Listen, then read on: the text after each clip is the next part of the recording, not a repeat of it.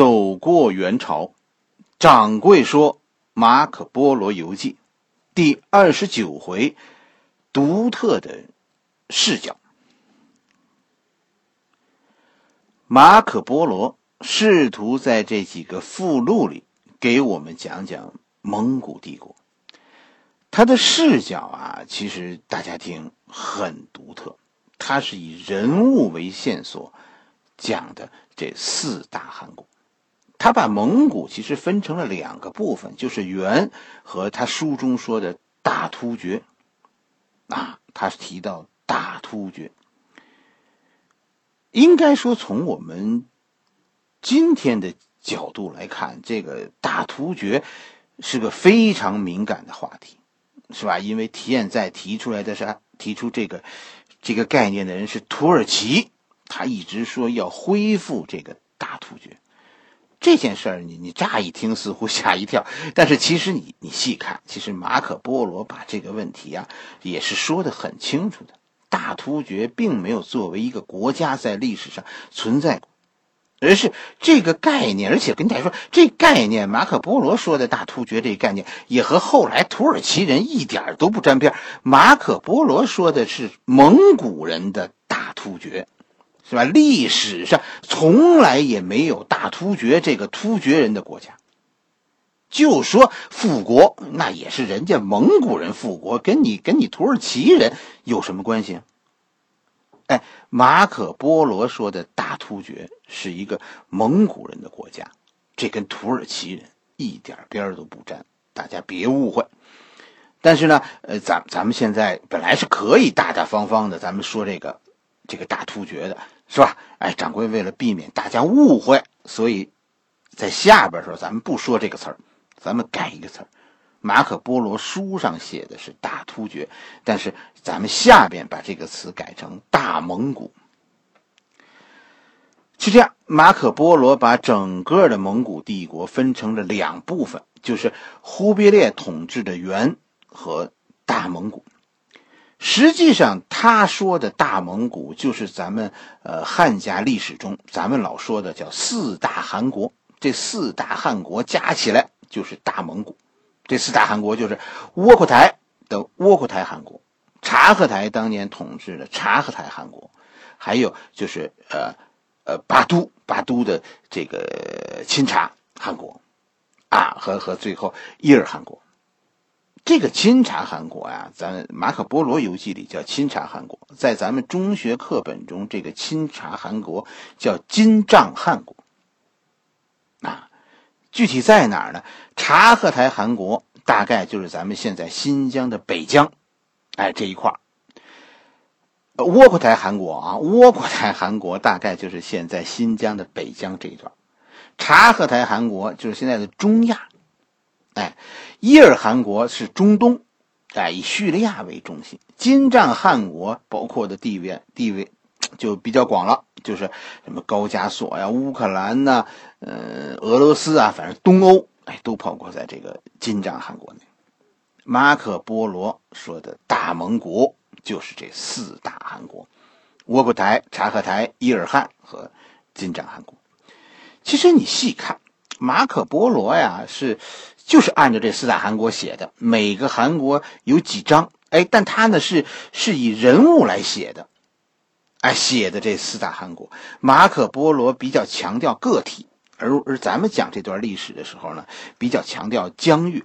其实我跟你说，从疆域这个角度去去讲这四大汗国呀，非常难，因为这四大汗国的疆域啊变化很大。其实马可波罗的这个这个讲法，就是以人物为中心去讲历史的这个讲法，可能我觉得更好，是吧？因为毕竟这这蒙古人的流动性啊，真的是个是个大问题。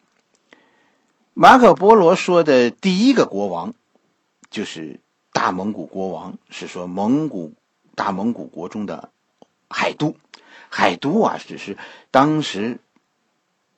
众多的大蒙古国国王中的一个，在这里呢，马可波罗是搞错了，是吧？海都不是察合台的儿子，在书里，这个马可波罗说说海都是察合台的儿子，这这个这个写错了。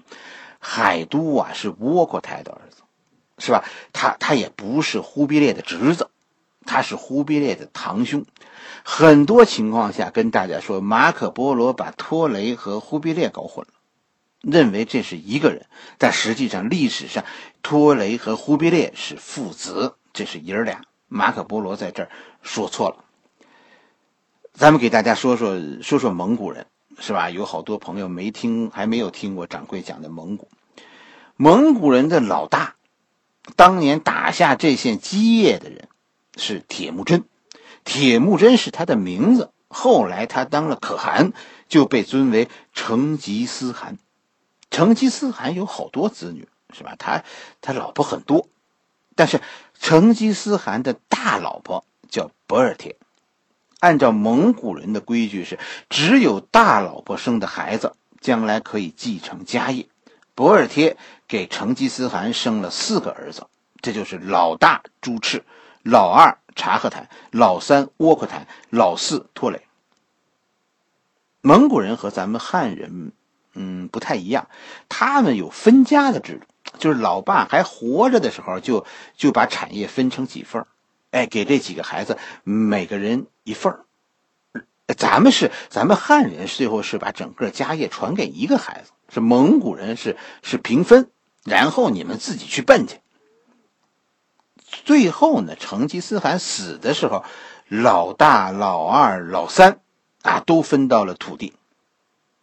老四，托雷其实也分到了，但是还没拿到手。为什么呢？因为分给托雷的呀，就是金国和南宋。但是在当时，金国还还在呢，是吧？还没灭呢，还没灭亡呢。那那那南宋那当时就就更远了。土地是是分了，可是谁当这个总的大头大可汗呢？蒙古人这个这个总的头领谁当呢？成吉思汗是选择了窝阔台，老三，老三当这个当这个大可汗。对于这个决动决决定是吧？老四就是老大呢，老大朱赤死的比父亲还早呢，所以这个时候已经死了。老二、老四。啊，就就都很听父亲的话，察合台和托雷，他们始终都很尊重自己这个兄弟窝阔台，承认他是我们的大可汗。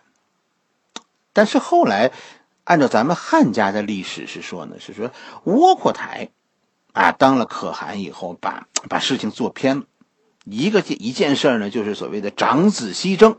啊，再一件事儿就是托雷的死，让窝阔台的人生啊充满了阴影。就这两件事是，是他说不清楚的。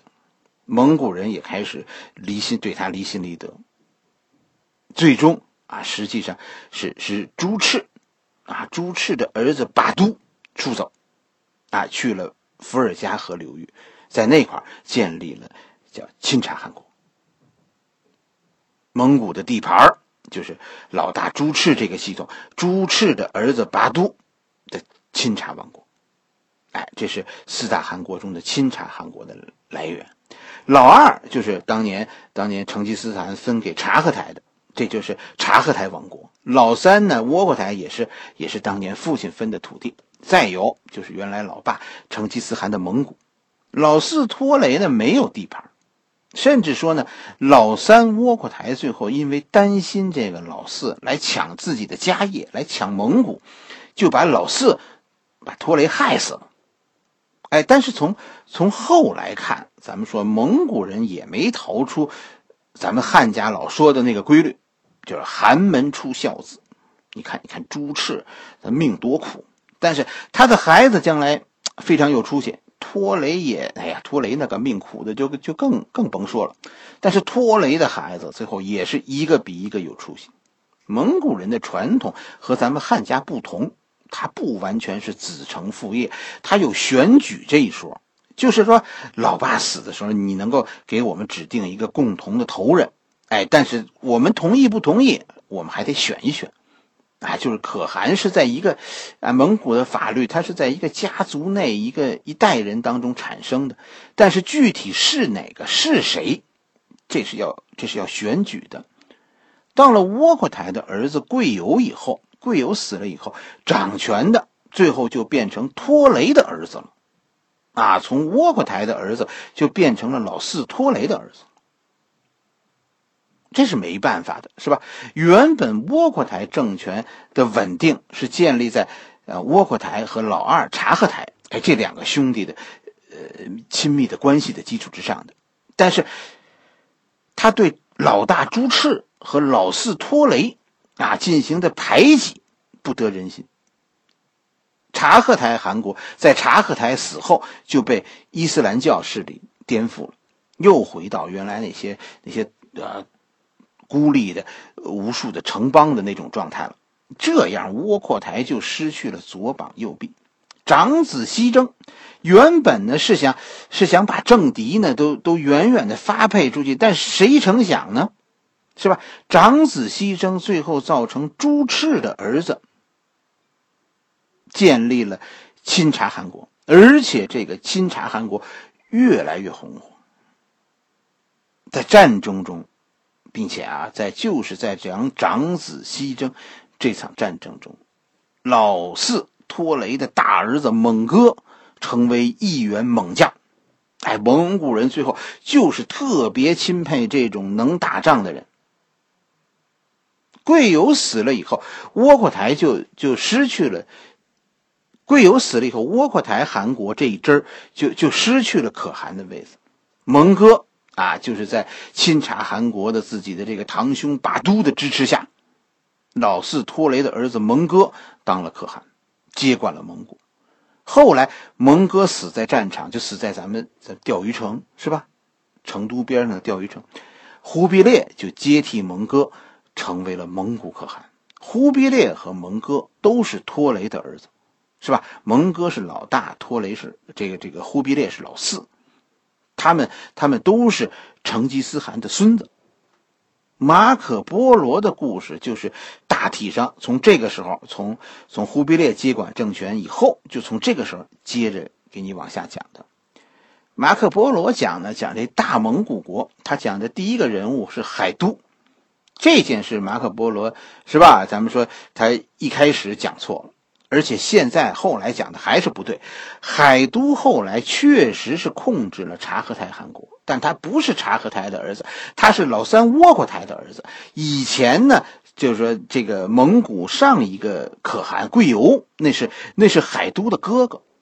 察合台汗国后来在蒙哥上台以后，就遭到哦窝阔台汗国后来在在蒙哥上台以后，窝整个窝阔台汗国就就遭到打压。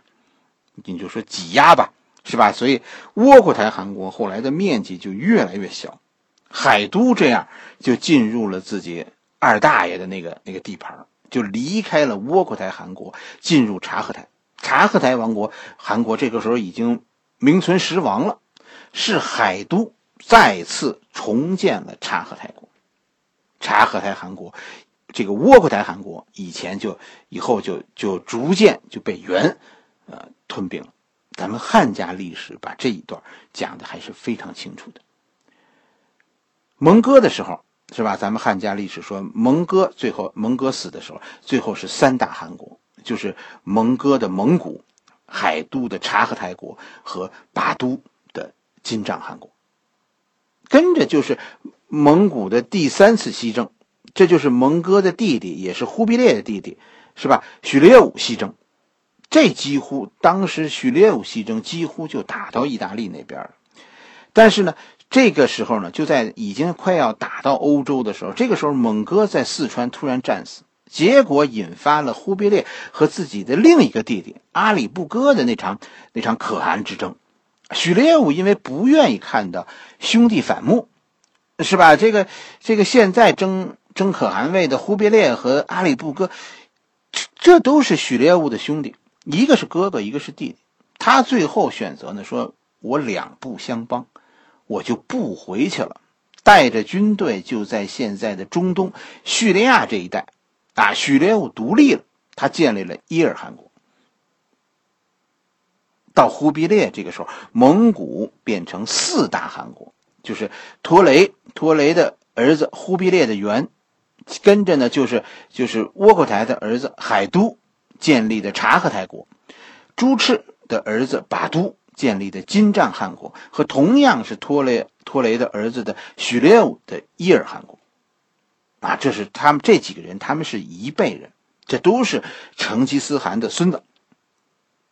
这个地方其实马可波罗写错的东西很多，他 确实梳理出蒙古人的家谱啊和他们之间的恩怨，呃，这这这很多都书里都没有，这都是这这很难的，并且我跟你说，关键问题在哪儿呢？蒙古人他们自己的话太少，就历史记录太少。马可波罗当然搞不明白，当时我跟你说，也就没有什么人能搞明白。马可波罗不但把海都的父亲说成是是，这个马可波罗啊，一个是把海都的父亲说成了是察合台，是吧？还把托雷和忽必烈搞混了。最后，他还说，海都和忽必烈之间的恩怨是因为成吉思汗当年啊，把金国和宋国分给了海都，但是但是被忽必烈后来抢了。其实大体上这就反映出当时人对蒙古的一个一个了解程度，就他们就除了这些人的名字，他们对蒙古几乎一无所知。所以大体上，大家也别对马可波罗讲的这段历史啊有太高的期待。哎，有趣的一件事，其实是马可波罗在这儿说的海都的势力的范围，哎，这个可可信程度相当高。蒙古人，咱跟大家说，这是草原民族，他们本身就有就是在很大范围内活动的这么一种一种习性，他们在不断的迁徙。你看这个，咱讲的忽必烈，这已经是皇帝了，是是是整个蒙古的大可汗，多尊贵啊！是吧？他每年还夏天住在哈拉和林，冬天才到元大都，一年主要时间都在路上，这就是一种生活的习惯。所以你看，蒙古人也没有占领别国的那个那个心情，他占领别国根本就不经营，他就是抢。他的抢分两种，一种啊是你主动给我送来，啊，要么呢我就自己去拿。所以蒙古人所谓的占领其实是相当松散的，是吧？你臣服好东西，你让我随便拿，你你那你你就是我的好朋友，你就是我的属国了。至于说你信什么啊，谁谁当你的皇帝，你说什么语言，我我完全不管啊。甚至于你有什么，我我都不关心，我只关心你送来了什么。哎，我我路过你家的时候，我看见了什么，这是我关心的，是吧？这就是蒙古这个这个国家，所以其实它的边境和范围变化非常大。一个城市，只要你负担得起，你可以同时属于多个蒙古王爷。哎，马可波罗说，这个时候海都，大家记住这几个国啊：海都的察哈察合台汗国，南到阿姆河，北和大汉接壤。这里咱们再说一个常识，这蒙古人啊，你下面你看的时候会有这个障碍。蒙古人啊，他的语言很简单，现在也是草原人词汇少，所以他们起名字就不像我们汉人那么多样。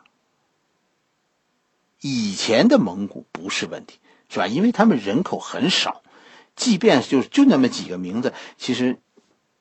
其实因为人口少，他也不会给别人带来误会。但是后来蒙古突然就壮大了，就就雄起了，所以一下子名字就成问题了。真的，我跟你说，这个这个历史啊，这个这个马可波罗这一段写的历史，你要是对照着书去查，哎呦，这个这个愁死人了，是吧？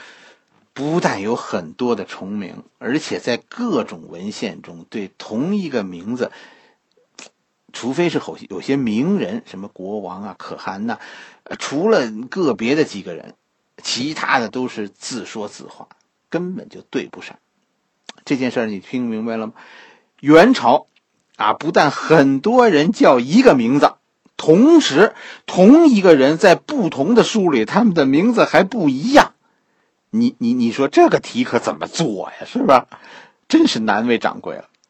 所以我跟大家说，这个马可波罗写的这段历史，咱们咱们就当故事看，是吧？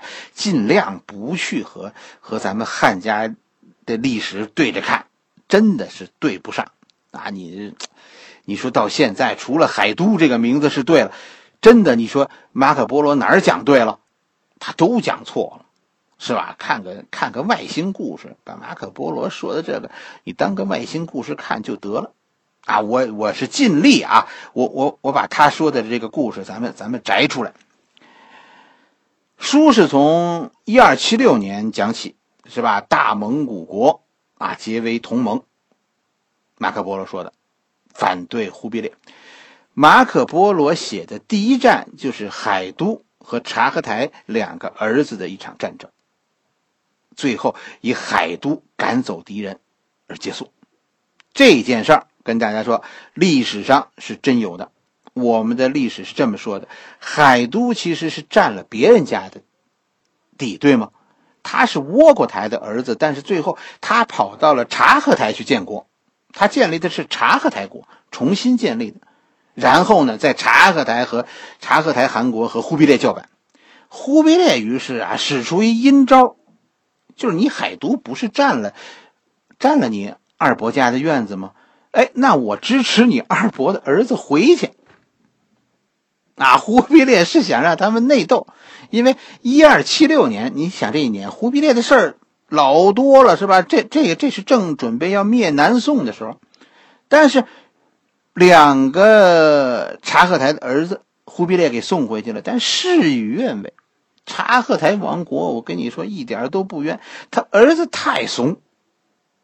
你看，这就是。马可波罗写的这场战争，战争爆发了，但是但是海都轻松的就获胜。最后就是马可波罗书上写的，忽必烈的这个这个行为啊，是激怒了海都，海都于是主动进攻忽必烈。一二七八年的时候，海都要夺回窝阔台汗国，进攻哈拉和林。马可波罗写了。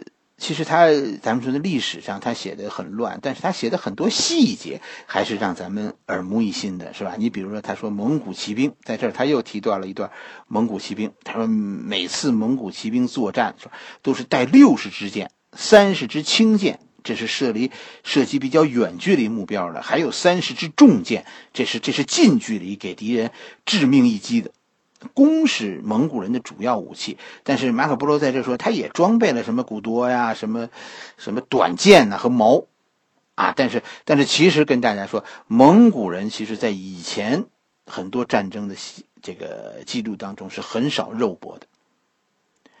蒙古人组织性，他这马可波罗还说了，蒙古人的组织性也是很强的，是吧？他他们是吹号角的，打仗的时候听到号角就向前冲。